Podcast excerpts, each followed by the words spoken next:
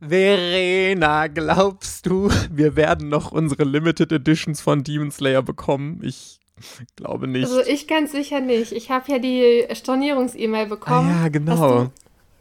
Hast du die auch bekommen? Ja, ich, ich bin nicht so sicher, weil ich habe diese eine E-Mail ja bekommen, in der dann stand, ähm, wegen der großen Nachfrage und dann war nicht klar, ob das jetzt storniert ist oder ob das on hold ist und man das nur vorbestellt hat oder so. Ich habe keine Ahnung, aber ich glaube nicht, dass ich die noch bekommen werde.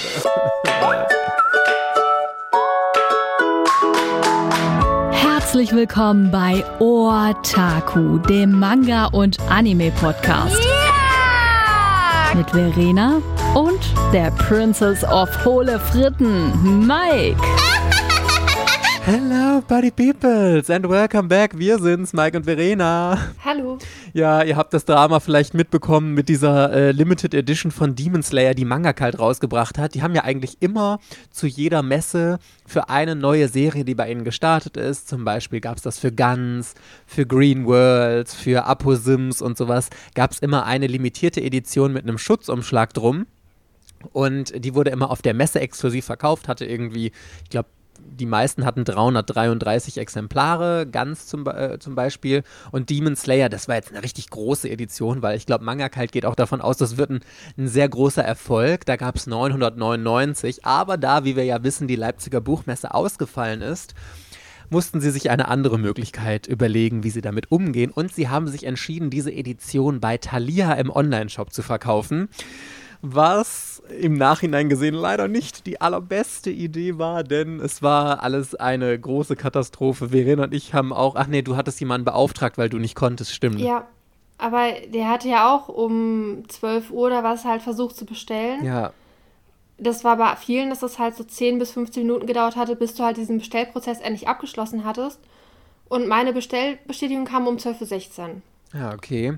Ja, also, aber das war so chaotisch wirklich. Ich habe um 12.15 Uhr meinen Rechner angemacht und hatte mich da eingeloggt. Und ähm, ich kann euch übrigens den Tipp geben, bei uns oder allgemein, ich arbeite ja in einem Unternehmen, wir haben auch so einen Online-Shop für Tickets und so.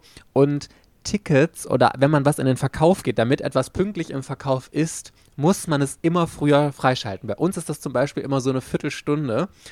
Also wartet nicht immer, wenn ihr irgendwas Limitiertes kaufen wollt, bis genau zu dieser Uhrzeit und versucht es dann. Ihr müsst es immer früher versuchen. Tipp von mir weil es immer ein bisschen früher online geht. Und ich habe auch von Leuten hinterher gelesen, die auch schon früher bestellt haben. Ich hatte die äh, Limited Edition leider vorher nicht gefunden. Ich habe aber auch, wie die meisten anderen, nach Demon Slayer Limited gesucht. Und sie hieß ja Sonderausgabe Demon Slayer. Deswegen habe ich sie darunter nicht gefunden. Aber dann hatte Manga Kalt ja auch diese Links gepostet und dann war es am Anfang nicht online. Dann ging der äh, Shop aus Österreich nicht und es war ja ein riesiges Drama und Manga Kalt hat einen richtig fetten Shitstorm dafür bekommen, wie schlecht das organisiert war und dass für so viele Leute das jetzt storniert wurde und so. Und also ich muss ehrlich sagen, als dieses ganze Drama war, ich habe mich auch so aufgeregt. Ich war noch nicht mal, also ich war auch ein bisschen böse auf Manga Kalt, aber auch nur so ein bisschen mehr auf Thalia wegen dieser unfassbar schlechten Organisation, dass das alles mit der Technik nicht funktioniert hat. Ich meine, dass es so einen Ansturm gibt, war ja zu erwarten mit einer Limited Edition und das war ja alles, äh, wie du gesagt hast, ich musste äh, eine Viertelstunde hat es bei mir auch gedauert und dann hat diese Seite die ganze Zeit geladen, geladen, geladen und ich habe dann nebenher versucht, das irgendwie nochmal übers Handy zu bestellen oder so und oh, na, ich hatte es ja hinterher dann auch bestellt, es hat geklappt, aber also keine Ahnung, wahrscheinlich ist es jetzt halt auch storniert. Und äh, ja, es war alles ein Riesendrama. Aber was hatte Manga Kalt nochmal gesagt? Die haben sich doch also äh, gerechtfertigt in dem Sinne hinter im Comicforum. Ne? Also ja, sie hatten ja im Prinzip, als die LBM abgesagt wurde, wurden die, glaube ich, schon mit Nachrichten bombardiert. Was ist mit der Limited Edition von Demon Slayer? Was macht ihr damit jetzt? Wird die jetzt verlost? Verkauft ihr die? Wann verkauft ihr die? Wie kommen wir da jetzt dran? Also die wurden ja zwischen der LBM und diesem Verkaufstermin vergingen oder zwischen der Absage und dem Verkaufstermin vergingen, glaube ich, zwei Wochen. Mhm. Da wurden die, glaube ich, schon komplett mit Nachrichten zubombardiert, weil alle wie Geier auf, ähm, gierig auf diese Limited Edition halt waren. Und äh, dann haben die ja gesagt, dass sie es über Thalia verkaufen, weil die ihrem Online-Shop diese Kapazitäten nicht zugetraut haben. Also dieses Ganze mit äh, 1000 Bestellungen auf einmal äh, in kürzester Zeit das System muss relativ schnell up-to-date sein, damit die halt wissen, wie viel sie noch verkaufen können und nicht zu viel verkaufen. So, da haben sie sich von vornherein schon gedacht, das schafft unser Shop nicht. Also geben wir das an eine große Firma ab und Thalia macht das dann. Mhm. Was ja ähm, schon mal ein guter Gedanke ja war. Ja, eigentlich ist es halt von Nachteil, weil also hätten, sie es auf der LBM verkauft, hätten sie ja allen Gewinn behalten. Ja. Sobald sie es über einen anderen Anbieter verkaufen, kriegt der ja 50 Prozent wegen dieser Buchpreisregelung, ne? Ja. Also, und dann ähm, haben sie halt im Endeffekt, haben sie halt relativ viel Kritik bekommen. Ich glaube, Cosmicha meinte, weil die bei Thalia halt beim Kundenservice niemanden richtig als Ansprechpartner haben, äh, haben die halt einfach dann Manga-Kult auf Instagram, auf Twitter, auf Facebook und sowas halt alle m, ganz viele Nachrichten geschrieben im Sinne und mit Vorwürfen und haben dann irgendwie Ersatz gefordert und bringt gefälligst noch eine neue Thalia-Edition raus, damit alle, die jetzt das fehlerweise nicht bestellen konnten, äh, doch noch ihre Entschädigung halt bekommen. Er hat mich halt einfach so gesagt, äh, also wie er das gewirkt hat, er fand das selber nicht gut, wie das halt gelaufen ist. Die sitzen selber da und können halt nichts machen. Die müssen selber darauf warten, dass Thalia irgendwie erklärt, wie das, dazu, das halt passieren konnte, dass halt so viele verkauft wurden. Was damit war, dass die in Österreich und in der Schweiz nicht bestellen konnten. Die wissen das ja selber alles nicht. Die sind ja selber, die warten ja selber auf Rückmeldung. Mhm. Und dann meinten sie halt auch im Sinne von, das Wichtigste fand ich halt, es ist limitiert gewesen. Limitiert bedeutet, dass es nicht jeder bekommen kann. Punkt. Und jetzt war halt eine Möglichkeit, okay, jetzt hatten halt alle gleichmäßig die Chance, es zu bekommen. Aber es kann ja nicht jeder bekommen. Es gibt ja nur 999 Stück davon und ein paar wurden ja verlost. Also konnte Thalia auch, weiß ich nicht, 950 oder so vielleicht verkaufen. Und es hat ja gefühlt jeder versucht. Also ja, ich bin da so ein bisschen hin und her gerissen. Auf der einen Seite, ich habe mich ja erst total aufgeregt und als ich die Erklärung von Manga Kaltern gelesen habe, habe ich mir gedacht, ja, da ist schon viel Wahres dran. Natürlich ist es eine Limited Edition und es ist klar, äh, das ist eine Marketingmaßnahme von Manga Kalt, um die Serie zu pushen. Und sie haben ja auch so ein bisschen, äh, ich bin jetzt mal böse, auf die Tränendrüse gedrückt nach dem Motto, ähm, ja, wir machen das für die Fans und so. Ja, okay, zum Teil stimmt das, aber wie gesagt, das ist eine Marketingmaßnahme. Der Hintergedanke von Mangakalt ist natürlich, das haben 999 Leute dann gekauft, den ersten Band zu Hause und kaufen dann natürlich auch im besten Falle die nachfolgenden Bände weiter. Also da steckt ja schon ein wirtschaftlicher Hintergedanke hinter.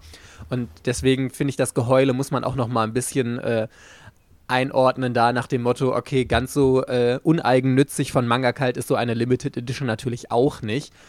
Und ich finde auch, die Kritik geht da gar nicht so sehr an Manga kalt, aber ich finde auch falsch, den Finger jetzt auf uns Fans zu richten und zu sagen, ja, hier regt euch mal nicht so auf, es ist halt eine Limited Edition und kann einfach nicht jeder bekommen. Ja, grundsätzlich richtig. Trotzdem finde ich, muss es fair zu gehen, wie Leute bekommen. Leute, ich, ich will da gar nicht jetzt nur auf mich gehen, aber da haben so viele Leute früh genug, eine halbe Stunde vor Vorverkaufsbeginn oder so, haben da äh, in den Reihen gestanden und haben dann versucht, die online zu kaufen.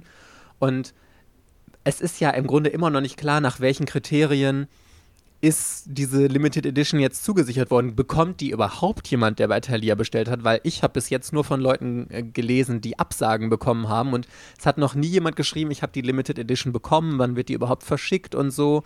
Und also für meinen Seelenfrieden würde ich einfach gerne von Manga Kalt oder von Thalia, keine Ahnung, wer da jetzt im Endeffekt zuständig ist. Für Manga Kalt ist es natürlich doof, weil sie als Verlag, der diese Limited Edition rausgibt, irgendwie natürlich mit dem Kopf hinhalten müssen. Das tut mir auch leid für sie, aber ja, ist halt doof, dass die LWM ausgefallen ist und es nicht anders ging. Aber ähm, ich würde einfach gerne wissen, nach welchem Prinzip wurde das jetzt ausgelost? Wenn von vornherein klar gewesen wäre, oder sie hätten gesagt, registriere dich bei Thalia dafür und ähm, unter allen, die sich bis zum Zeitpunkt XY registrieren, was dann keine Ahnung, von mir aus 10.000 Leute gewesen wären, ich habe keine Ahnung, ist jetzt einfach nur mal in den Raum geschätzt, und unter all diesen losen wir aus nach dem Zufallsprinzip, wer eine bekommt oder wer nicht. Hätte ich gesagt, ist vollkommen in Ordnung, das ist eine Möglichkeit, die haben sich dafür entschieden. Jeder, der ähm, dabei mitmacht, weiß, auf welche Kriterien er sich einlässt, von mir aus. Aber so haben sie es eben nicht gemacht. Es wurde entschieden, wir geben das in den regulären Verkauf und first come, first serve. Wer zuerst kommt, mal zuerst, bekommt das. Und so ist es ja jetzt anscheinend nicht gelaufen. Und das finde ich einfach mega unfair, wie es gelaufen ist jetzt weil hätten sie es von Anfang an anders kommuniziert oder sie hätten es als Gewinnspiel rausgegeben oder was weiß ich, es gibt ja x viele verschiedene Möglichkeiten, wäre alles in Ordnung gewesen. Aber wenn man es in einen Online-Shop gibt und nach dem Motto, wer zuerst kommt, verkauft, dann muss das auch so laufen und dann können, kann es nicht sein, dass Leute, die um 12.01 Uhr bestellt haben, äh, plötzlich eine Stornierung bekommen, weil also bei diesen Überlastungen kann mir keiner erzählen, dass um 12.01 Uhr schon alle Exemplare, die Thalia hatte, ausverkauft waren. Und ja. Das ist, das ist aber der Fehler von Thalia. Ja, total. Und, und ähm, zum Beispiel im, ich war ja vorher so ein bisschen beauty-süchtig. Und da ist das regelmäßig so gewesen, dass halt irgendwie eine Limited Edition von irgendeiner Firma rauskam. Meistens war das früher Mac. Später waren das irgendwelche anderen Firmen. Und an dem Tag selber musstest du um 8 Uhr vor, beim Douglas stehen und musstest halt dieses Produkt kaufen. Oder du musstest online halt regelmäßig diese Seite updaten, damit du halt in, ab da, wo sie verfügbar sind, dass du sie sofort kaufst. Und es ist nie, nie habe ich auf irgendeinem YouTube-Video oder, oder sonst wo irgendjemand gesehen, der gesagt hat, der hat es bestellt, hatte eine Bestellbestätigung und es wurde anschließend storniert. Also es ist normalerweise so, wenn du, selbst wenn das innerhalb von drei Minuten ausverkauft ist, wenn du in diesen drei Minuten eine Bestellbestätigung hast, dann hast du das Produkt sicher. Ja. Da, da rechnet doch kein Mensch mit, äh, dass Thalia da zu blöd zu ist. Beziehungsweise, wenn man jetzt so ein bisschen rückblickend über Thalia nachdenkt, du kannst ja tatsächlich immer noch Manga bestellen, die schon längst vergriffen sind. Dann bestellst du die, dann steht da ja lieferbar ein bis zwei Wochen und dann bekommst du nach drei Monaten so eine E-Mail im Sinne von, äh, muss doch storniert werden, äh, gibt's doch nicht. Ja. Also bei den Sachen, ich weiß nicht, irgendwie die habe ich, hätte ich jetzt nicht mit gerechnet, wenn ich da jetzt in irgendeinem Verlag sitze und denke, okay, wir können es verkaufen. Ist ja noch das Problem, am einfachsten wäre es natürlich, du suchst dir, keine Ahnung, zehn Filialen in Deutschland aus und verkaufst es halt da. Nur das ging ja auch nicht. Wegen Corona, ja. Ja, deswegen, das wäre halt die beste Alternative ja, gewesen, voll. wenn die Messe ausgesetzt oder dann sagen einige, ja, dann nehmt es doch mit zur nächsten Messe, die stattfindet. Aber sollen die das, sollen sie diese 1000 Manga nee, jetzt ein halbes Jahr oder ein Jahr im Lager behalten, ist da auch Schwachsinn. Total. Das hätte ich auch Quatsch gefunden. Also das bis zur Animagic oder Dokumi, die ja auch verschoben wurde, zu schieben, das ist schwachsinnig, weil dann ist der erste Band von Demon Slayer längst draußen. Alle, die ihn haben wollen, haben ihn und dann ist wahrscheinlich schon Band 2 und 3 draußen und dann brauchst du auch nicht mehr den ersten Band als Limited Edition raushauen. Also das muss man sagen, war absolut richtig diese Limited Edition jetzt rauszugeben. Und ähm, wie gesagt, ich will Manga Kalter gar nicht den riesen Vorwurf machen und das ist jetzt ein Learning gewesen und ich glaube, nächstes Mal, wenn sie eine Limited Edition haben, wird es hoffentlich so laufen, dass sie wieder exklusiv auf der Messe ist und wir dieses ganze Drama nicht mehr haben. Und selbst wenn, ja. würden sie es, glaube ich, nicht mehr über Thalia machen. Da haben sie jetzt draus gelernt. Und es ist halt ärgerlich, wie es jetzt gelaufen ist, aber wir können es alle nicht mehr ändern. Aber was ich mir einfach abschließend wünschen würde, ist Klarheit, dass also Manga Kalt stellvertretend für Thalia oder was weiß ich, weil sie nun mal der Verlag sind, der es rausgebracht hat, aufklärt, wie sind die jetzt wirklich rausgegeben worden, nach welchem Prinzip und so. Also das würde mich tatsächlich interessieren und ich finde, dass, also ich mag das Wort schuldig nicht, aber ich finde, im Sinne einer offenen Kommunikation kann man das ruhig mal irgendwie klarstellen oder die Fans jetzt auf dem Laufenden halten. Einfach weil jetzt gerade auch so viel so, so, eine negative Schwingung beim Manga Kalt gegenüber war, nachdem der Verlag ja immer sehr positiv eigentlich Kritik bekommen hatte und ich habe auch, was ich immer übertrieben finde, mich riecht es ja auf, wenn Leute direkt unter irgendwelche Postings schreiben, Ah, das lief so schlecht. Ich werde nie wieder einen Manga äh, bei euch kaufen. Das war's mit euch. Und so habe ich irgendwie einige Kommentare bei Facebook und Instagram unter Postings von Manga kalt gesehen. Das finde ich auch total dumm. Also ganz ehrlich. Ich verstehe den Frust von Leuten, aber ähm, dann direkt den Verlag deswegen in den Ruin zu treiben wollen oder ich kaufe nichts mehr bei euch, finde ich auch einfach nur affig, weil mit Sicherheit hat Manga kalt sich nicht vorher gedacht, oh, wie könnten wir mal alle Kunden unzufrieden machen und sorgen dafür, dass es alles schlecht läuft oder so. Es ist einfach passiert, Fehler passieren und ähm, ja, mein Gott, ist halt jetzt so. Ja, es ist, ich bin mir relativ sicher, dass auch relativ viele, nur weil sie halt die Gelegenheit hatten, oh, den könnte ich jetzt gerade bekommen, ich muss dann um 12 Uhr online sein, einmal bestellen, ja. dass das auch viele deswegen gemacht haben und dass die halt eigentlich gar nicht so scharf drauf waren. Als es noch hieß, der wird auf der LBM verkauft und die wissen, sie gehen da halt nicht hin, dann ist es halt, ja gut, dann kaufe ich den halt nicht. Ja. Und jetzt konnten, konnten sie ihn halt bekommen, jetzt regen sie sich halt drüber auf. Und das ist, finde ich, nicht in Ordnung, weil ähm, Manga-Kult, die haben auch gesagt, dieser Schutzumschlag, was, das sind alles höhere Herstellungskosten. Die haben das auch dann, okay, für die Fans gemacht. Und dann anschließend da so einen Shitstorm zu bekommen, das ist ja fast so, wie wenn du ein Gewinnspiel machst und anschließend kriegst du noch Vorwürfe, dass nicht jeder gewonnen hat oder dass nicht, äh, dass du das unfair ausgelost hast oder was, was eh nicht was. Ne? Ja. Ne? Also Voll, gebe ich dir absolut. das, das macht richtig schlecht Laune. Ja, und deswegen, also sollten wir alle mal die Katze im Dorf lassen. Also wir reden ja hier wirklich über einen Schutzumschlag. Der Manga, der da Ja. drin ist, den kannst du ganz normal kaufen. Wichtig, es gibt bei der normalen ersten Auflage gibt es auch eine, so einen Print und es gibt Farbseiten. Also alle, die sich jetzt ärgern, sollen einfach zusehen, dass sie die normale erste Auflage bekommen mit den Farbseiten, dann können die ja auch zufrieden sein. Genau, richtig. Und wir halten. Und es ist halt, Demon Slayer ist halt, hatte irgendwie den krassesten Hype seit, keine Ahnung, 15 Jahren und irgendwann mal waren die Verkaufszahlen höher als die von One Piece und das kam in Japan seit, keine Ahnung, 2000. Letztes Jahr 2000 war oder das. so nicht mal vor. Ja, aber es war halt Ewigkeiten, dass halt kein Manga besser verkauft wurde als One Piece. One Piece war immer die Nummer eins. Und ist halt, deswegen war das so ein bisschen zu erwarten, dass halt alle Demon Slayer jetzt haben wollen, wobei viele ja eh meckern, dass der 10 Euro kostet und bla bla bla, so teuer, ist ja eigentlich halt nur ein normaler schon ne? Ja, Ich habe lustigerweise, ich mache ja beim Gratis-Comic-Tag, dieses Jahr bin ich ja eins der Gesichter für das Genre Horror und Demon Slayer fällt in meine Kategorie. Das ist das letzte Video, äh, das auf dem Gratis-Comic-Tag-Kanal von mir zu dem Thema hochgeladen wird. Und ich habe das jetzt letztens gedreht und da musste ich mich mit der Serie beschäftigen. Also eigentlich, das klingt jetzt böser, als ich es meine, ist es ja, klingt nach einer 0815 Schonengeschichte. Es geht ja um einen ähm, Jungen, der in einem Dorf mit seiner Familie lebt und dann irgendwie einmal, also die sind, glaube ich, Holzhacker oder irgendwas mit Kohle oder irgendwie sowas. Und ähm, ist halt unterwegs und Dämonen metzeln seine ganze Familie nieder, bis auf seine Schwester. Die überlebt das ganze Drama, verwandelt sich dann aber selbst in einen Dämonen und er ähm, geht ja dann bei einem Dämonenjäger in die Ausbildung, um selbst Dämonen eben zu jagen und ein Heilmittel für seine Schwester zu suchen, um sie wieder zu einem Menschen zu machen. Und also ich meine, das ist, wie gesagt, das ist jetzt überspitzt böse gesagt, es ist eine 0815 äh, ähm, Shonen-Geschichte, so der Stoff, aus dem Mainstream-Mangas gemacht sind. Und es ist ein Riesenhype. Letztes Jahr, also ich habe die Zahlen noch relativ gut im Kopf, One Piece hat ungefähr 2019 knapp über 10 Millionen Exemplare in Japan verkauft. Demon Slayer über 12 Millionen. Also ich meine, wir reden hier nicht von einem minimalen Unterschied, sondern wir reden hier von fast 2 Millionen Exemplaren verkauften mehr. Und das ist schon richtig heftig. Ich frage mich nur bei der Zählung, ähm, ob das nur für die in diesem Jahr rausgekommenen Bände gilt oder für alle, weil dann hätte One Piece ja sogar nochmal einen riesen Vorteil da, von One Piece 95 Bände schon draußen wären. Und nee, dann da nur die wahrscheinlich in 2019 ja, kann ich mir auch worden. vorstellen. Aber es ist schon eine, eine richtig krasse Ansage. Du hattest doch auch schon mal in Demon Slayer reingelesen, oder? Nee, ich habe noch nie reingelesen.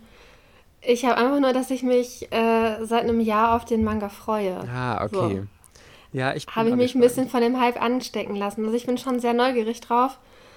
Aber ich habe mir nur mal die Inhaltsbeschreibung durchgelesen. Ich habe keine Folge vom Anime bisher gesehen und ich habe den auch noch nicht in der App halt gelesen. Ich habe ähm, ja schon jetzt, wie gesagt, im Zuge von dem Gratis-Comic-Tag das erste Kapitel zugeschickt bekommen von Demon Slayer von auf Deutsch. Und also der Zeichenstil ist schon sehr speziell, muss ich sagen. Aber ganz interessant. Mal was irgendwie komplett anderes. Und ja, ich finde das ganz schwer einzuschätzen nach dem ersten Kapitel bisher. Also, wie gesagt, es ist halt so eine ganz krasse, auf Mainstream ausgelegte Story. Aber ich bin ja so ein Hype-Leser. Ich werde auf jeden Fall mir den ersten Band organisieren, wenn er draußen ist, weil, weil es mich einfach total interessiert, ob der Hype jetzt gerechtfertigt ist und es, es muss wirklich richtig, richtig gut sein. Und der erste Band ist ja jetzt sogar erhältlich, der ist doch draußen schon, ne? Ja, ich habe den, weil ich aber nicht wusste, wann ich zu Hause bin, habe ich den zu meinem besten Freund schicken lassen. Und jetzt ist ja noch Kontaktverbot. Ja. Jetzt warte ich halt noch, bis das Kontaktverbot aufgehoben ist, dass ich mir den halt abholen kann. Ah, Also okay. da ist auch Banana Fisch Band 2 gerade bei ihm zu Oh Hause. nein, wie ärgerlich. Und Ore Monogatari Band 11 habe ich auch zu ihm schicken Auf den lassen. du schon ewig wartest und jetzt kannst du ihn nicht lesen. Oh my fucking God. Ja, ach, egal. Genau, okay. Wir haben lange genug Egal. über die äh, Limited Edition von Demon Slayer geredet. Jetzt reden wir erstmal über was anderes. Der Manga der Woche. Verena, du hast Genau. Neon Genesis Evangelion zu Ende gelesen. I can't believe Also, it.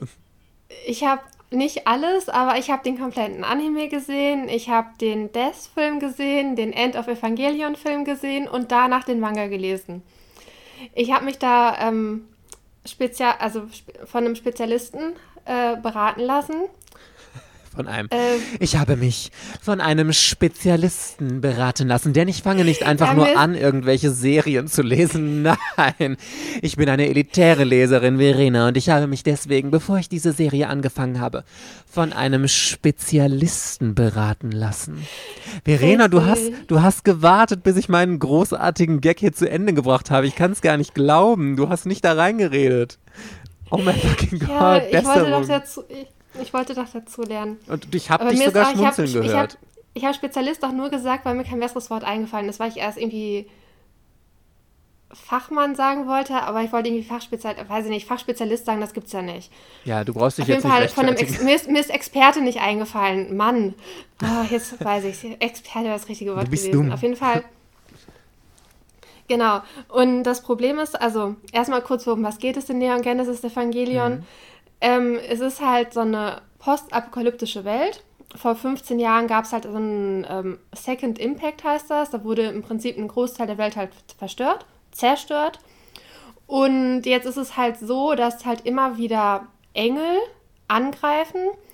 Und äh, die Wissenschaft hat halt so ein Spezialzentrum Nerv entwickelt. Oder so heißt das. Und die haben halt Evas entwickelt. Das sind so große Mecha-Kampfroboter. Hat Evas entwickelt. äh, okay, what the hell is going on Die right here? Halt, und es gibt halt ähm, am, am Anfang zwei Piloten, das First Child und das ähm, Third Child. Es gibt auch ein Second Child, was aber später erst vorkommt. Mhm. Und das sind halt im Prinzip diese Piloten für diese Mecha-Kampfroboter. Mhm. Genau, das sind so 14-, 15-jährige Kinder. Aus irgendwelchen Gründen müssen das halt Kinder sein. Und äh, die werden dann halt, die kommen halt in so einen Entry-Plug, heißt das. Da werden die halt dann im Prinzip in so einen, werden die halt mit diesem Eva-Wesen halt connected und dann können die das halt steuern, wenn halt die Nervensequenzen oder so halt irgendwie übereinstimmen. Und dann können die halt gegen diese Engelangriffe halt kämpfen. Genau. Ja. Das ist die grobe Story mit dem Ziel, ist, ist halt, wird halt, ist, ist halt die Bedrohung da, dass halt so ein Impact halt wieder passieren kann. Und es ist halt ganz wichtig, dass diese Engel halt, die wollen halt, also die greifen halt aus unerklärlichen Gründen halt irgendwie an und würden halt dann alles auf dieser Welt halt zerstören. Und die versuchen, und dann, wenn die das halt schaffen würden, dann könnte man halt diesen Third Impact halt auslösen, dann würde halt die ganze Welt ausgelöscht werden. Genau. Und die Kinder und diese Forschungseinrichtung Nerv, die müssen das halt so ein bisschen verhindern. Und das Interessante ist halt, ähm, also es gibt ja den Manga und den Anime, aber die sind halt unabhängig voneinander. Der Anime gab, war doch auch zuerst da, oder? Das ist eine der wenigen nee, Fälle? Die sind Zeit, die sind, nee, die sind zeitgleich ungefähr entstanden. Okay. Ähm, aber die sind dann unabhängig voneinander, haben die sich so weiterentwickelt. Mhm. Also haben und die auch unterschiedliche Enden? Richtig, deswegen brauchte ich ja meinen Experten, Aha. der mir halt erklärt, macht es halt mehr Sinn, erst den Manga zu lesen oder erst den Anime zu schauen. Und dann halt meinte er halt wirklich, ähm, schau erst den Anime, dann äh, die, die, die Filme Death äh, und End of Evangelion, die sind halt bei Netflix verfügbar, deswegen habe ich nur die gesehen, aber es gibt halt noch mehr Filme. Okay. Und anschließend halt den Manga lesen. Mhm. Und es war tatsächlich so, dass ungefähr so ab Folge 16 und Manga so ab Band 7 gab es dann wirklich irgendwann gravierende Unterschiede im Handlungsverlauf. Und welche Version hat dir besser gefallen? Also mir hat jetzt vom Verständnis der Manga besser gefallen. Warum? Ähm, es kann natürlich sein, dass ich dadurch, dass ich ja vorher die Filme gesehen habe und den Anime, dass ich halt alles viel besser verstanden habe. Ja, das glaube ich nicht. Aber auch. es waren halt, also ich fand, es waren halt weniger ungeklärte Fragen. Also man hatte mir vorher gesagt, der Manga, der Autor von dieser ganzen Geschichte ist depressiv mhm. gewesen. Und das merkt man halt auch in seinen, in seinen Charakteren. Also der Hauptcharakter Shinji ist auch äh, super depressiv ein totaler Schwarzseher. Irgendwie sein Vater hat ihn verstoßen, seine Mutter ist früh gestorben. Der liegt halt nur auf dem Bett rum, starrt an die Decke und zweifelt an allem, was er halt tut. Will aber allen halt gefallen und sucht die Liebe oder sucht die Anerkennung von seinem Vater, bekommt sie aber nicht. Also der hat halt wirklich super krasse Depression, dieser Hauptcharakter. Und das ist halt mega krass und unnormal, weil normalerweise hast du immer sehr selbstbewusste Hauptcharaktere, die irgendwie über sich hinauswachsen und Shinji dümpelt da halt in seinen Depressionen so ein bisschen rum. Mhm. Und ähm, ja, sagen wir mal so, äh, es gab dann halt irgendwie dieses Gerücht, dass ganz viele den Anime halt das Ende nicht verstanden haben. Und ich habe, also ich habe mir relativ zeitnah nach dem Ende halt so meine Theorie ähm, dazu gedacht. Aber ich waren halt dann ganz viele, die mir auch geschrieben hatten, wenn ich dann gefragt hatte, oh, ich habe den Anime auch gesehen und hast du das Ende verstanden? Hieß es immer, nein, ich habe das Ende überhaupt nicht verstanden. Ich habe die letzten vier Folgen habe ich gar nichts mehr verstanden.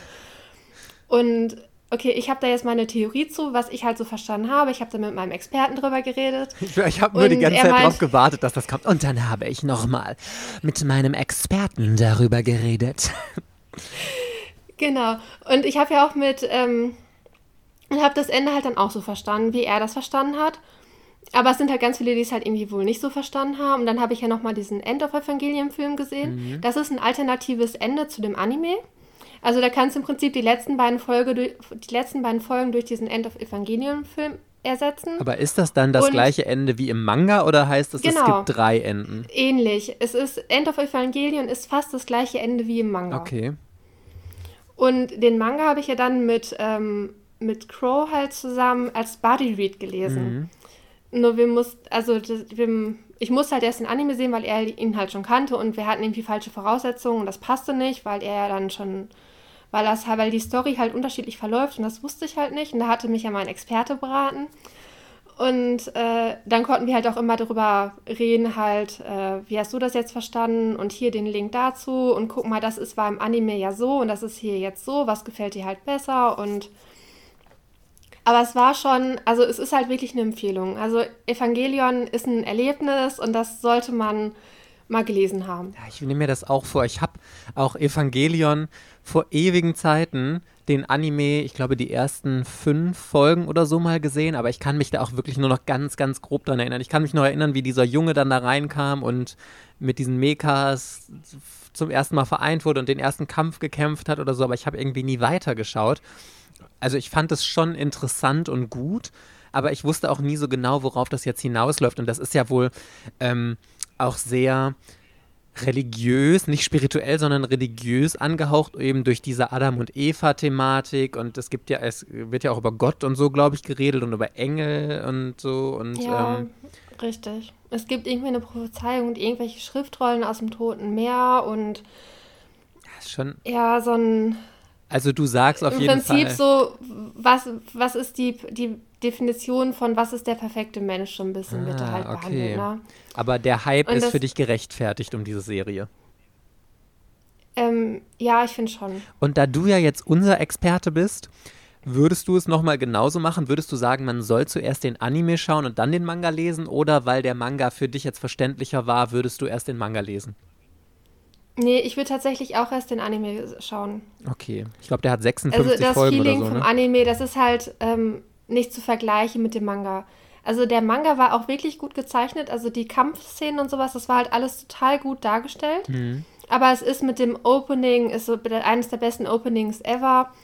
Und so, also dieses, ähm, der Anime war schon ein Erlebnis. Der war teilweise, man hat irgendwie, der ist ja irgendwie über 15 Jahre oder so entstanden, dieser Anime. Ewigkeiten. Echt? Und man hatte mir vorher schon gesagt, Verena, es wird da Folgen geben, da wirst du merken, die hatten kein Geld für diese Folge. Okay. Also furchtbare Animationen, viele Standbilder, viele alte, recycelte Szenen, die sie nochmal praktisch als Rückblenden zusammengesetzt haben und sowas.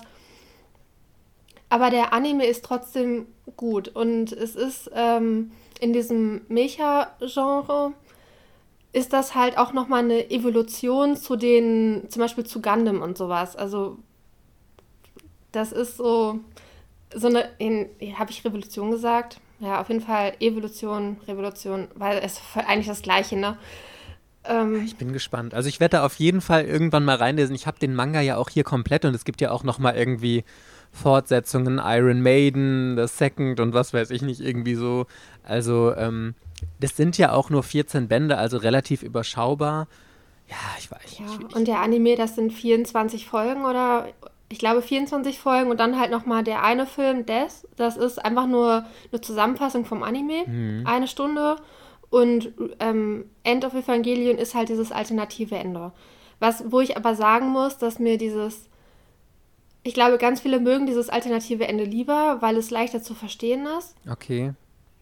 Aber mit dem Hintergrund, dass dieser Autor depressiv ist und dass man sich auch in dem Anime ein Ende zusammenreimen kann, ist es okay. Da hatte mir irgendwie, ähm, mein Experte hatte mir nämlich erzählt, dass äh, der, der Autor, Mangaka, wie auch immer, dass der halt am Ende vom Anime hat der Drohbriefe und Morddrohungen bekommen, weil die Fans das Ende so scheiße fanden, weil sie es halt nicht verstanden haben, weil halt so viele Fragen ungeklärt waren. Ach, krass. Und dann in dem äh, Film End of Evangelion sollen teilweise diese Drohbriefe eingeblendet worden sein. Heftig. Ja. Aber das erinnert mich so ein bisschen an X, die Serie von Clamp.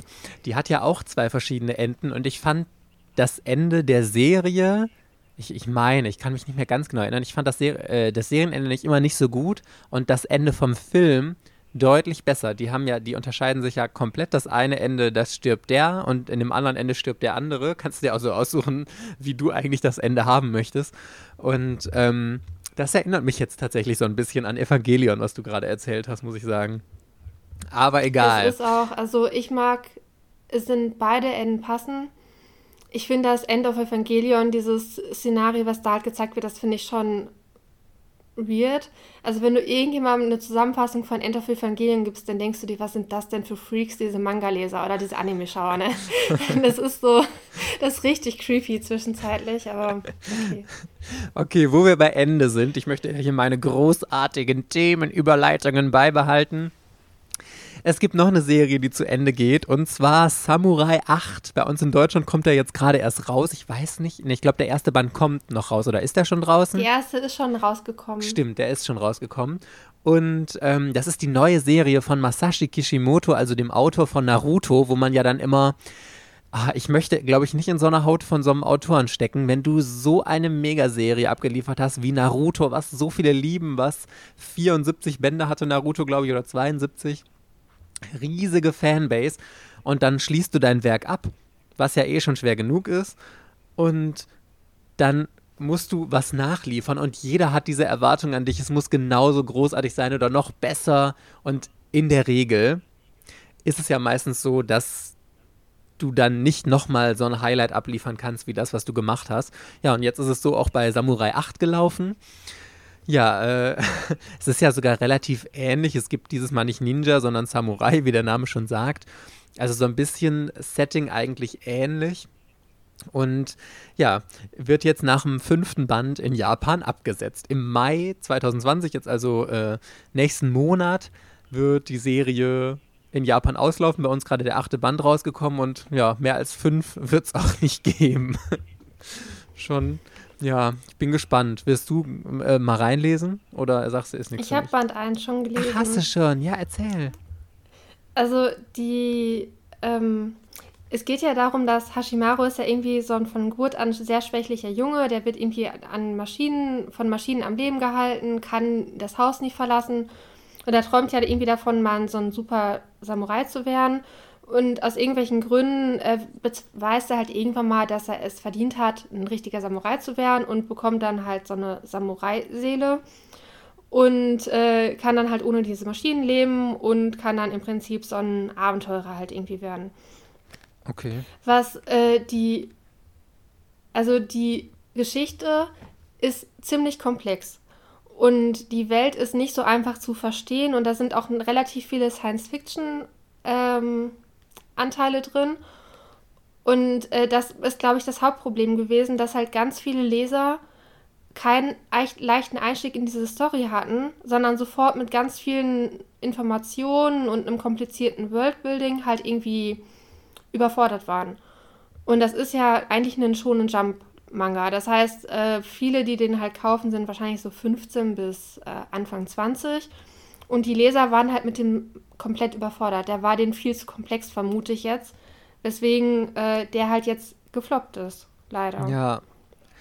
Ja, ich, bin immer so ein bisschen hin und her gerissen. Vor allem das Lustige ist, es wurde ja eigentlich schon am Anfang gedacht, ja, Samurai 8 hatten wir nicht sogar drüber gesprochen auch. Das wird ja mindestens irgendwie 20 bis 40 Bände haben und äh, wenn das nicht schon wieder direkt so eine Endlosserie wird. Aber ich finde, an diesem Beispiel sieht man auch ganz krass, wie schon in Jump oder in Japan allgemein mit Serien umgeht, die nicht laufen. Wenn das nicht liefert und wenn das auch nur minimalst in den Verkaufszahlen richtig absinkt da, ciao, du bist sofort draußen, deine Serie wird sofort beendet und die wird mit einem anderen Platz ersetzt, weil sie sich das einfach irgendwie nicht erlauben können, weil sie ja das Highlight-Magazin ohne Gleichen sind. Ja, und ich musste jetzt lustigerweise auch ein bisschen an Shaman King dabei denken, weil da war es ja ähnlich. Die Verkäufe sind eingebrochen, klar. Da hat nochmal mit reingespielt, dass es dem Autoren, dass ihn das selbst so belastet hat, aber du bist dann einfach raus. Und ich finde das schon krass. Also fünf Bände ist ja für Shonen Jump wirklich super wenig. Da laufen ja eigentlich nur die ganzen ganz krassen Highlight-Serien und was im Shonen Jump läuft, ist auch meistens ein großer Erfolg oder wird länger und dafür ist Samurai 8 ja jetzt wirklich ziemlich abgekackt, ne? Ich frage Ich weiß nicht, ähm, er hat ja die Geschichte, glaube ich, schon vorher ausgearbeitet, also Kishimoto. Mhm. Er, er, macht auch nur diese Geschichte und die Zeichnung macht halt jemand anders. Ach, das wusste ich gar ähm, nicht. Äh, der Zeichner heißt Akira Okubo.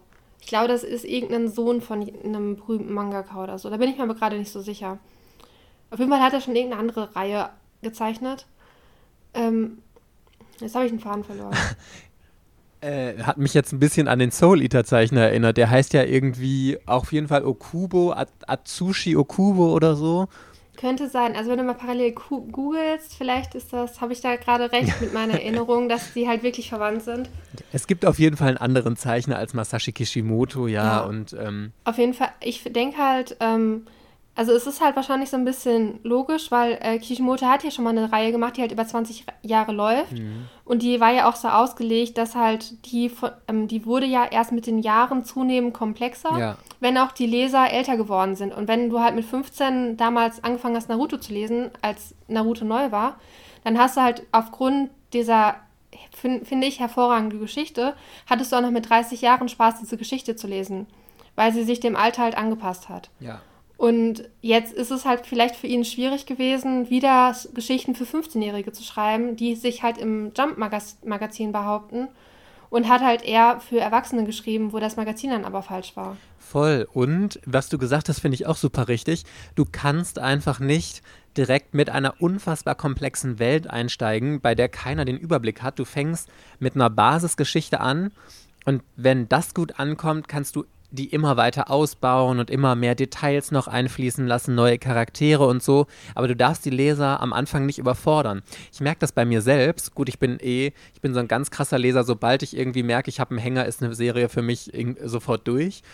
Ähm, aber der ein oder andere mag das noch ein bisschen mehr verzeihen und sich weiter durchquälen oder so. Aber mein perfektes Beispiel ist da wieder Angel Sanctuary obwohl man sagen muss, dass Kaori Yuki das auch noch besser gemacht hat, dass sie langsam in diese Welt eingeführt hat. Aber wenn es relativ schnell so super komplex wird und du Zusammenhänge nicht mehr verstehst und dann hast du den Lesefluss nicht mehr. Du kommst aus der Geschichte raus, du verstehst so vieles nicht mehr und dann hast du einfach keine Lust mehr weiterzulesen, weil du so viel denken musst. Und klar ist das schön, wenn man neue Anregungen und so bekommt, aber Lesen soll ja Spaß machen, soll dich unterhalten.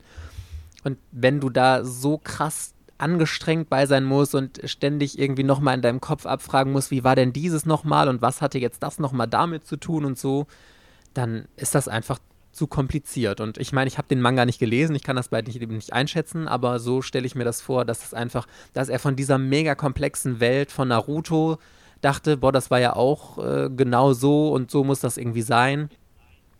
Ja, und dass er dann so seine neue Serie direkt angelegt hat, aber er hätte da wieder bei den Basics anfangen müssen. Aber das ist natürlich auch schwierig, wenn du einfach 20 Jahre oder 25, keine Ahnung, wie lange Naruto lief, diese Serie gezeichnet hast und so komplex in deinem Kopf alles hast und dann wieder dich komplett auf die Basics zu besinnen.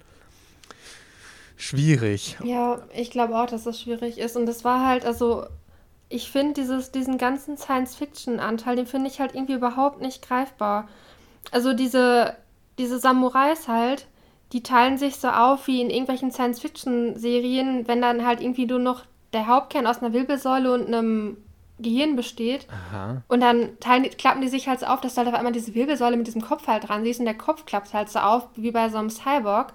Das ist so, richtig crazy halt irgendwie und das hat mir, also mich hat dieses Science-Fiction-Ding, das hat mir diesen, das Verständnis von dieser Welt unglaublich schwer gemacht. Okay. Und sofort diese ganzen Regeln, ich krieg sie auch jetzt gar nicht mehr auf Reihe. Wirst du denn noch weiterlesen oder sagst du, nee, ist nichts für mich? Ach, wenn das nur fünf Bände sind von Kishimoto, natürlich, natürlich lese ich das weiter. Okay, sehr gut.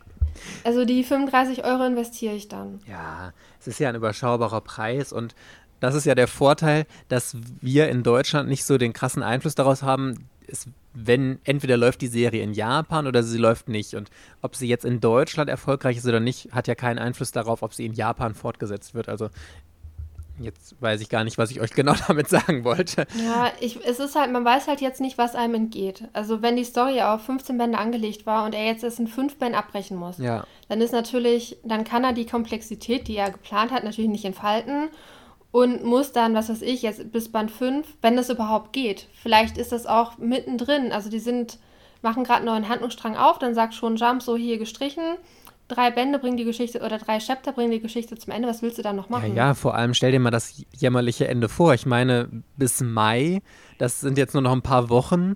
Was willst du denn da groß äh, noch irgendwie aufziehen für ein episches Finale? Also entweder hat er das jetzt schon komplett vorbereitet, aber ich denke mir auch, so böse es klingt, aber was für ein episches Finale willst du denn nach fünf Bänden aufgezogen haben? Du hast ja gar nicht die Chance, so eine komplexe Story aufzubauen, dass man da irgendwie auf so ein Megading hinhauen äh, Nee. hauen wird. Also es wird irgendwie so ein bisschen ein cooler Kampf oder so werden und dann hat sich die Sache erledigt. Also Deswegen, man, teilweise, man muss halt diese Geschichten wirklich auf die Verkaufszahlen hinschreiben und ja, auf die Lesergruppe und dann hast du halt nicht immer voll die richtig geilen, komplexen Geschichten, weil je komplexer das ist, desto mehr Leute verlieren halt, also total. brechen halt diese Story halt ab. Ich denke mir auch, äh, Masashi Kishimoto, also ich dachte, er hätte es auch gezeichnet, aber vielleicht beim nächsten Mal muss es ja nicht direkt das Shonen Jump Magazin sein. Wenn man einmal so eine unfassbar erfolgreiche Serie hatte, dann sollte man von sich selbst, glaube ich, sagen, diesen Elitenplatz, den kann ich nicht mehr besetzen oder will ich nicht mehr und sich was anderes suchen, wo man dann ein bisschen was Eigenes, was Spezielles machen kann, weil, also finanziell hat dieser Mann safe ausgesorgt. Also Naruto war so mega erfolgreich, der wird Millionen auf dem Konto haben und der muss sich doch selbst nicht mehr diesem Druck aussetzen dabei. Obwohl ich mich. Ja, hoffentlich hat er die Rechte an Naruto und nicht das Magazin oder so. Ja, aber also ich glaube schon, dass er da für alles, was über Naruto rausgeht, noch ganz gut Geld verdient. Also der wird schon seinen Teil dafür kriegen und da würde ich mir jetzt nicht so die großen Sorgen machen, aber ja, mal gucken. Wir behalten mal im Auge. Ich finde immer, das Gute ist, er zeichnet es ja nicht. Vielleicht war das aber auch der Fehler, wenn ich so drüber nachdenke. Ähm, weil, wenn er nur die Geschichte schreibt und die jemand anders immer umsetzt, bringst du es ja auch ich noch. glaube, na, ich glaube nicht. Also die werden ja dann schon die ganze Zeit zusammensitzen und dass sie dann besprechen, wie das in Szene gesetzt wird und was auf welchem Panel kommt und so. Ja. Jedenfalls hat er sich gut vorstellen. entschieden, dass er nicht mehr rund um die Uhr arbeiten muss. Ich meine, wenn man 20 Jahre lang, keine Ahnung, drei bis vier Stunden die Nacht geschlafen hat und sonst nur gearbeitet hat, dann hat man sich das auch mal ein bisschen verdient, finde ich. Ja, das stimmt. Okay, das nächste, die nächste spannende News, die hätte auch super zu Manga Kalt gerade gepasst. Und zwar bringt Manga Kalt eine richtig tolle Neuauflage raus von einer alten Serie, die schon ewig lang vergriffen ist. Blade of the Immortal Verena. Was für ein mega Highlight, oder? Ich finde es gut. Also ich habe jetzt natürlich in Vorbereitung zur Folge mal noch schnell Band 1 von Blade of the Immortal gelesen, damit ich auch so ein bisschen eine Meinung dazu habe. Mhm. Und ähm, tatsächlich, ich habe ja noch diese alte Egmont-Auflage. Ja. Und Komplett? Ja, Ah, cool. aber ähm, kauft die nicht teuer auf Ebay. Nein, jetzt nicht mehr. Die, die ist es nicht wert. Also ich habe dann auch zum Beispiel, die ist schlecht gebunden. Also du kannst äh, den, den inneren Rand von der Seite nicht richtig sehen. Weil die nicht genug Abstand zur Bindung gelassen haben mit, was weiß ich, so ein Stückchen Weiß halt oder so, ne? Mhm. Und die Zeichnungen, die sind halt, ähm, also die sind halt nicht so gut wie bei Vagabond, aber die sind schon gut. Und die, die bringen halt diesen Flair von diesem, das ist ein sehr brutaler Manga. Sehr düster, aber die passen- sagen, ne? Ja. Ja, die, die passen halt sehr gut, also der Zeichenstil passt sehr gut zum Inhalt. Und ich denke mal, dass Manga-Kult das halt in einem Großformat rausbringen wird, zu einem Preis, was halt jetzt auch die Reihe gebraucht auf Ebay kosten würde. Und deswegen kauft die nicht mehr auf Ebay für 300 Euro, wartet, kauft die bei Manga-Kult, da wird es, glaube ich, 15 Sammelbände geben. Und es muss ja Großformat sein. Ich gehe mal davon aus, dass es so, ein, so wie ganz Ich halt wollte gerade ungefähr sagen, sein ich hoffe, wird. sie machen es wie ganz und nicht so wie Basilisk oder Rick Wieder, so dass es diese 28 Euro Editionen sind mit Hardcover und so, weil ganz ehrlich, für 15 Bände ist das einfach viel zu teuer. Ja, ich glaube auch. Also ich gehe davon aus, dass es eine Ganzversion wird Ja, mit äh, 20 20, Euro. Euro. pro Doppelband, dann bist du bei 10 Euro pro Band. Und aktuell die Reihe kostet ja momentan über 300 Euro bei Ebay und dann zahlst du auch über 10 Euro Wie viele pro Bände Band. gibt es? 30 im Original und 15 Okay. Sammelbände. Schade, dass sie Und- keine 3 in 1 draus gemacht haben. Ich fand das bei Nee, ganz das ist cool. zu viel. Das ist bei dem Buchrücken, das geht nicht. Also, Ich mochte das immer also- bei ganz. aber der jetzt, wo du es sagst, ganz ist, äh, war 4 in 1 und danach immer 3 in 1, ne? Genau, richtig. Ja. Ja. Und da, also den 4 in 1, der war schon sehr dick und ich glaube, da kann man beim Lesen auch den Knick hinten nicht komplett vermeiden, wenn du es nicht mega wenig aufschlägst. Aber bei diesen 3 in 1 Bänden hatte ich nie irgendwelche Probleme und ich fand die super. Und das hätte den Preis natürlich nochmal ein bisschen gedrückt, aber ich finde 2 in 1 für, ähm, also es ist ja nur Spekulation von uns, wir wissen nicht, wie teuer das wird, aber es werden wahrscheinlich 20 Euro, würde ich sagen. Finde ich okay, vollkommen. Also. Also es geht auf jeden Fall um ähm, halt diesen ehemaligen Samurai oder eigentlich ist es eher ein Ronin oder so ein Mhm. Bandit, wie auch immer. Und der tötet halt 100 Männer. Ähm, der hat auch irgendwie einen Grund für. Am Anfang, ich glaube, weil er jemandem dient und dann stellt er halt fest, dass dem er dient, dass der halt irgendwie scheiße ist und dann tötet er den halt auch. Und ähm, dann wird durch irgendwelche, durch, dann werden halt, ähm, dann macht er noch etwas Schreckliches. Also das ist etwas, was ihm halt leid tut. Und da gibt es halt irgendwie so eine 800 Jahre alte Omi, die halt irgendwie so einen Zauber oder was auch immer kann, mit dem man halt unsterblich wird. Das sind irgendwie so, ich, die nennen das irgendwie so Würmer, keine Ahnung. Auf jeden Fall äh, führen diese Würmer dazu, dass er halt unsterblich ist. Also der bekommt in der allerersten Szene bekommt er irgendwie einen, Hot, einen äh, Kopfschuss und dann sind an diesem Loch in seinem Schädel sind halt irgendwie so wurmähnliche Fäden und dann Mm. wächst das, dieses Loch halt wieder zu. Und ähm, er ist ja jetzt unsterblich und ähm, er will halt jetzt Buße tun für diese 100 Morde, die er begangen hat, dass er 1000 böse Menschen halt tötet. Okay. Genau. Das ist so die Geschichte. Da bekommt doch in Band 1 irgendwie noch eine, so eine Frau dabei, der auch was Schlimmes passiert ist, die halt Rache möchte. Und ähm, die beiden sind dann jetzt unterwegs und es. Also ich habe die Toten in Band 1 jetzt nicht gezählt. Es waren viele. Ja, bis 1000. Und die wurden, noch, die wurden noch immer zermetzelt. Du hast doch immer dann praktisch, dass der Schädel gespalten wurde, dass die Körper gespalten wurden, dass da halt einfach die Gliedmaßen durch die Gegend flogen und es war halt alles nur blutig. Und ja, es Das klingt aber jetzt so, muss ich sagen, als würde das gar nicht, also gar nicht so sehr auf ein großes Finale hinarbeiten, dass es gar kein Ende der Story gibt. Klar, 1000 Leute, ja super, aber kein so ein Höhepunkt, sondern dass es wirklich eher so, der Weg ist das Ziel und einfach um diese spannenden Abenteuer geht. Ich habe ja jetzt auch nicht weiter gelesen, aber mir kommt es jetzt auch so vor, dass halt vielleicht am Ende er halt diese. Also es geht ja auch so ein bisschen da um seine. Um seinen Geisteszustand. Was sieht er als Sinn des Lebens an? Was ist für ihn richtig? Was ist für ihn falsch? Im Sinne von äh, Samurai sind nur dazu da, Menschen zu töten. Und wenn der Herr befiehlt, töte den, dann tötet er den. Und das ist halt total normal. Vielleicht kommt er irgendwann auf so einen Friedenstrip oder irgendwie, keine Ahnung, wird zum Mönch oder er wird halt, weiß ich nicht. Das, Ich habe keine Ahnung, wo es hinführt, aber ich glaube auch, dass es halt eher, es geht um seinen Weg und nicht um das Ziel. ich musste an zwei verschiedene Sachen jetzt denken bei dem, was du erzählt hast. Einmal Highlander, das ist ja auch, obwohl mehr so ein bisschen, das kann nur einen geben, Thematik. Und ähm, Fire Punch.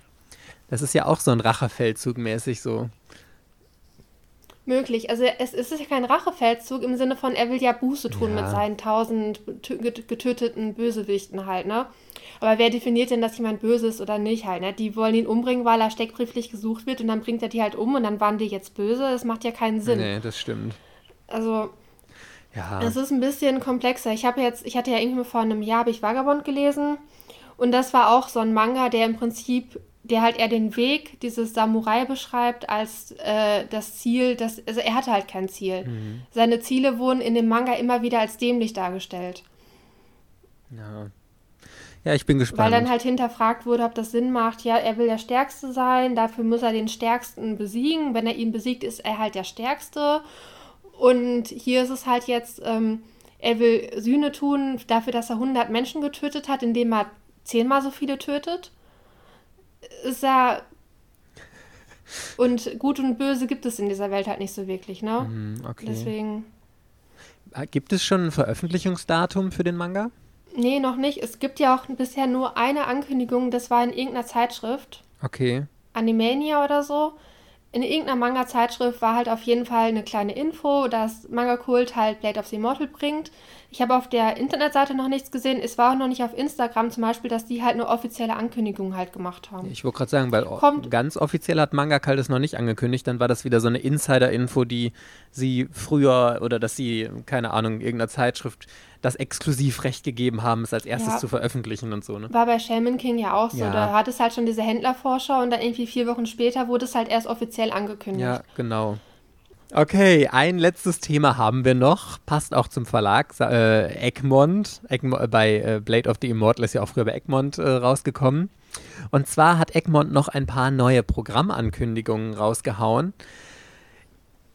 Ich weiß noch nicht so genau, was ich davon halten soll. Also das eine ist Detektiv Con Zero's Tea Time.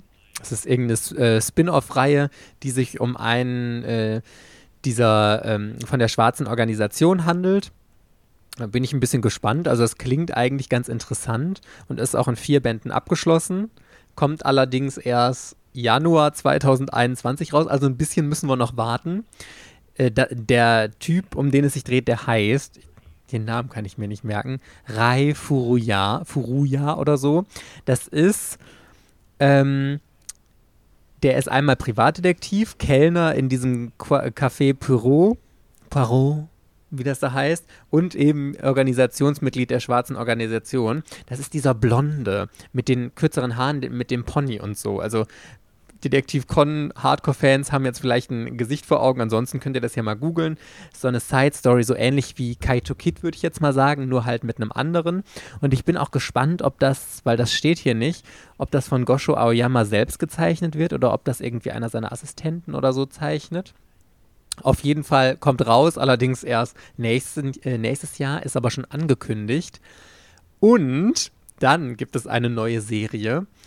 Da weiß ich ehrlich gesagt noch nicht so richtig, was ich von halten soll. Und zwar heißt die, ich habe mein Leben für 10.000 Yen verkauft. Da, das kommt in zwei Versionen raus, ähnlich wie ähm, Your Name. Hat sich Egmont einmal die Rechte an der Light Novel dazu gesichert und an der Manga-Adaption davon ich kann euch ja, ich lese euch mal hier den Klappentext vor, weil das so ein bisschen schwierig ist zusammenzufassen. Der ist so aus der Ich-Perspektive geschrieben. Es scheint, dass in meinem zukünftigen Leben nichts Gutes geschehen wird. Als Folge davon wird der Rest meines Lebens mit einem Preis von 10.000 Yen pro Jahr bewertet. Ich sehe so pessimistisch in meine Zukunft, dass ich den größten Teil meines restlichen Lebens verkaufe, weil ich denke, dass ich so zumindest ein glücklicheres Leben führen werde. Doch die Dinge laufen meinen Wünschen immer zuwider, egal was ich tue. Während ich immer den vergeblichen Kampf führe, taucht der Monitor Miyagi auf. Leider habe ich nur noch zwei Monate zu leben, bis ich endlich begreife, dass das Leben für Miyagi das glücklichste ist. Also es, so zusammengefasst, äh, der Protagonist verkauft den Rest seines Lebens, wie auch immer das funktioniert. Es ist anscheinend mit ein bisschen Fantasy-Touch und hat dann nur noch zwei Monate zu leben und lernt dann jemanden kennen, der ihn glücklich macht oder so. Und äh, wahrscheinlich findet er es dann gar nicht mehr so geil, dass er den Rest seines Lebens verkauft hat. Hatte ich noch nie vorher von gehört. Hattest du schon mal davon gehört?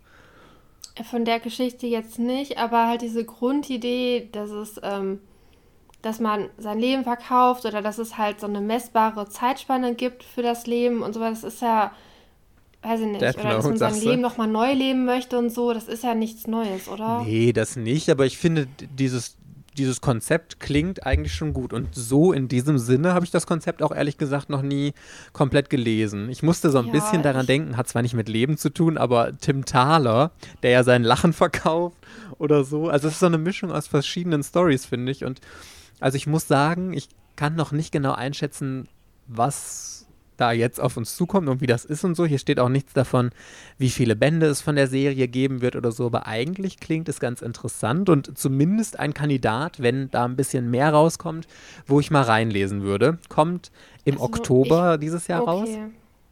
Ich glaube, wenn das so eine Dramageschichte ist, habe ich da keinen Bock drauf. Mhm.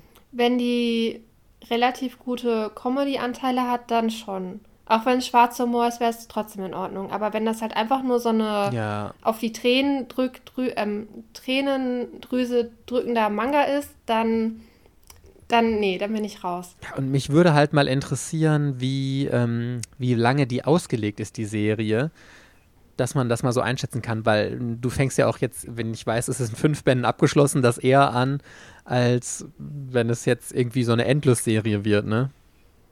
Auf jeden Fall. Also wenn das halt eine Serie ist und es gibt das drei Bände in Japan und es ist keine Ahnung, worauf das hinführt, dann würde ich die erstmal links liegen lassen, weil ich denke jetzt nicht so, boah, krass, habe ich voll Bock drauf. Ich bin da eher momentan immer noch im, also im Mecha-Modus, beziehungsweise Gundam oder irgendwas mit Galactic Heroes oder so. Ich habe da auf sowas halt gerade Bock. Da könntest du mir gerade so zehn Geschichten geben, die würde ich alle sagen, will ich bestimmt haben. Aber es ist halt immer stimmungsabhängig, ne? Aber Drama glaube ich nicht, dass ich mich jemals für Drama begeistern kann. Ich habe das jetzt mal. Und war das, war das eine Liebesgeschichte, die das auslöst, dass er das bereut? Äh, also hier steht nur, während ich immer wieder den vergeblichen Kampf führe, taucht der Monitor Miyagi auf. Leider habe ich nur noch zwei Monate zu leben, bis ich endlich begreife, dass das Leben für Miyagi das glücklichste ist. Aber. Monitor? Ja, der Monitor in Anführungszeichen. Das ist wahrscheinlich jemand, der das Ganze überwacht. Ich habe den Manga gerade mal ähm, gegoogelt nebenher und hier steht als Genre Drama, Romance, Supernatural. Und es gibt anscheinend bisher drei Bände. Und es sieht, also das Cover sieht total aus wie Your Name. Ist ähm, ein Shonen-Titel von Shueisha. Es sieht wirklich, ich muss sagen, also die Zeichnungen und so, wenn man hier mal so durchscrollt, sieht es wirklich äh, ganz interessant aus. Ich glaube, da. Ist es sogar die Mangaka von Your Name? Der Mangaka. Shoichi Mangaka. Taguchi heißt der Mangaka von dieser Serie jetzt hier. Das kann ich nicht einordnen. Ja, ich auch nicht. Ich glaube, wir müssen uns mal überraschen lassen, wenn Egmont den offiziell dann ankündigt ähm, und noch ein bisschen mehr Infos dazu rausgibt und so, wie das so aussehen wird. Ja, aber ich, genau. ich weiß, die letzte Serie, die jetzt Egmont noch angekündigt hat, die ist nichts für mich, denn das ist ein Girls Love-Titel. Der heißt I married my best friend to shut my parents up. Also so nach dem Motto, ich heirate meine beste Freundin, damit meine Eltern endlich ihre Klappe halten. Und da geht's, äh, das ist aber auch so ein bisschen in Richtung Tokyo Girls, also glaube ich, richtet sich auch eher an ein älteres Publikum. Da geht es nämlich um eine junge berufstätige Frau, äh, die so typisch ständig von ihren Eltern genervt wird. Hier, wann heiratest du denn endlich? Und Kinder und bla bla bla. Und ähm, sie trifft dann eben ihre alte Freundin aus der Highschool wieder, die ihr anbietet, komm, lass uns doch eine Scheinheirat machen, um die Eltern endlich äh, so ein bisschen zu beruhigen da. Ja, und das machen die beiden dann anscheinend auch und dabei kommt dann irgendwie immer mehr ans Licht, dass die beiden sich ja oder dass da mehr zwischen den beiden ist und so. Also mittlerweile kannst du die Vorteile geben zu Boys Love, dass halt die Verlage nur irgendwelche Boys Love Titel rausbringen, um Verkaufszahlen zu haben, alle gegen Girls Love Titel austauschen, oder? Eins zu eins. Also jetzt bringen sie alle keine Boys Love mehr raus, jetzt bringen sie halt alle Girls Love raus. Und jeder Verlag mindestens fünf Titel gefühlt. Und ist auch ein Einzelband, so, um noch ein Klischee ja, zu bestätigen. Einzelbände gehen immer, kein Risiko, kauft sowieso fast jedes Mädel und Richtig. Also, werd, werd ich, ich glaube, ich bin da schon in so einer Antipathie-Haltung. Da wird man mich nie wieder für begeistern Ich werde den auch nicht lesen. Also ich lese ja eh kein Girls Love, weil mich diese sexuelle Spannung da drin nicht anspricht. Aber keine Ahnung. Es gibt mit Sicherheit dafür äh, ein gutes Publikum auch. Es ist ja auch alles fein, dass dieses Genre in Deutschland auch vertreten ist und so. Aber weiß ich nicht. Für mich ist es jetzt einfach irgendwie nix. Nee. Da lese ich lieber normale Romance-Titel oder Boys Love halt, weil bei Boys Love geht es halt immer richtig zur Sache. Mhm. Und bei normalen Romance-Titeln ist halt ein bisschen mehr Beziehung und ein bisschen mehr Rosen und ein bisschen mehr bla bla. Und bei den Girls Love ist es halt irgendwie mal so, alle, die ich gelesen habe, die waren halt immer dargestellt, als sei das einfach nur eine normale Freundschaft. Ja. Also das hätten auch beste Freundin sein können. Und da haben sie sich irgendwann mal geküsst und dann hieß es halt Girls Love und dann nach fünf Bänden gab es halt drei Küsse und dann haben sie sich irgendwann einmal gestreichelt und das war's. Ich habe übrigens, du wirst es nicht glauben, das ist jetzt ein fieser Teaser auf die nächste Episode. Ich habe einen Romance-Manga gelesen, der mir ganz gut gefallen hat bis jetzt. Also ich habe bis jetzt zwei Bände gelesen und ich kann es selber gar nicht glauben, dass ich das sage, weil wahrscheinlich die Romance-Aspekte noch nicht so krass vorgekommen sind und so. Aber ich bin begeistert und ich könnte mir vorstellen, den nächste Woche dann ähm, als Manga der Woche mal vorzustellen. Fieser Teaser hier von mir. Okay, ich bin gespannt. Okay, Party Peoples, das war's für diese Woche. Ich hoffe, ihr hattet äh, Spaß und habt viele interessante Sachen erfahren, die ihr noch nicht wusstet. Und dann hoffen wir, dass wir euch nächste Woche Donnerstag 6 Uhr pünktlich oder auch später in der nächsten Folge wiederhören. Bis dahin, tschüss. Ciao.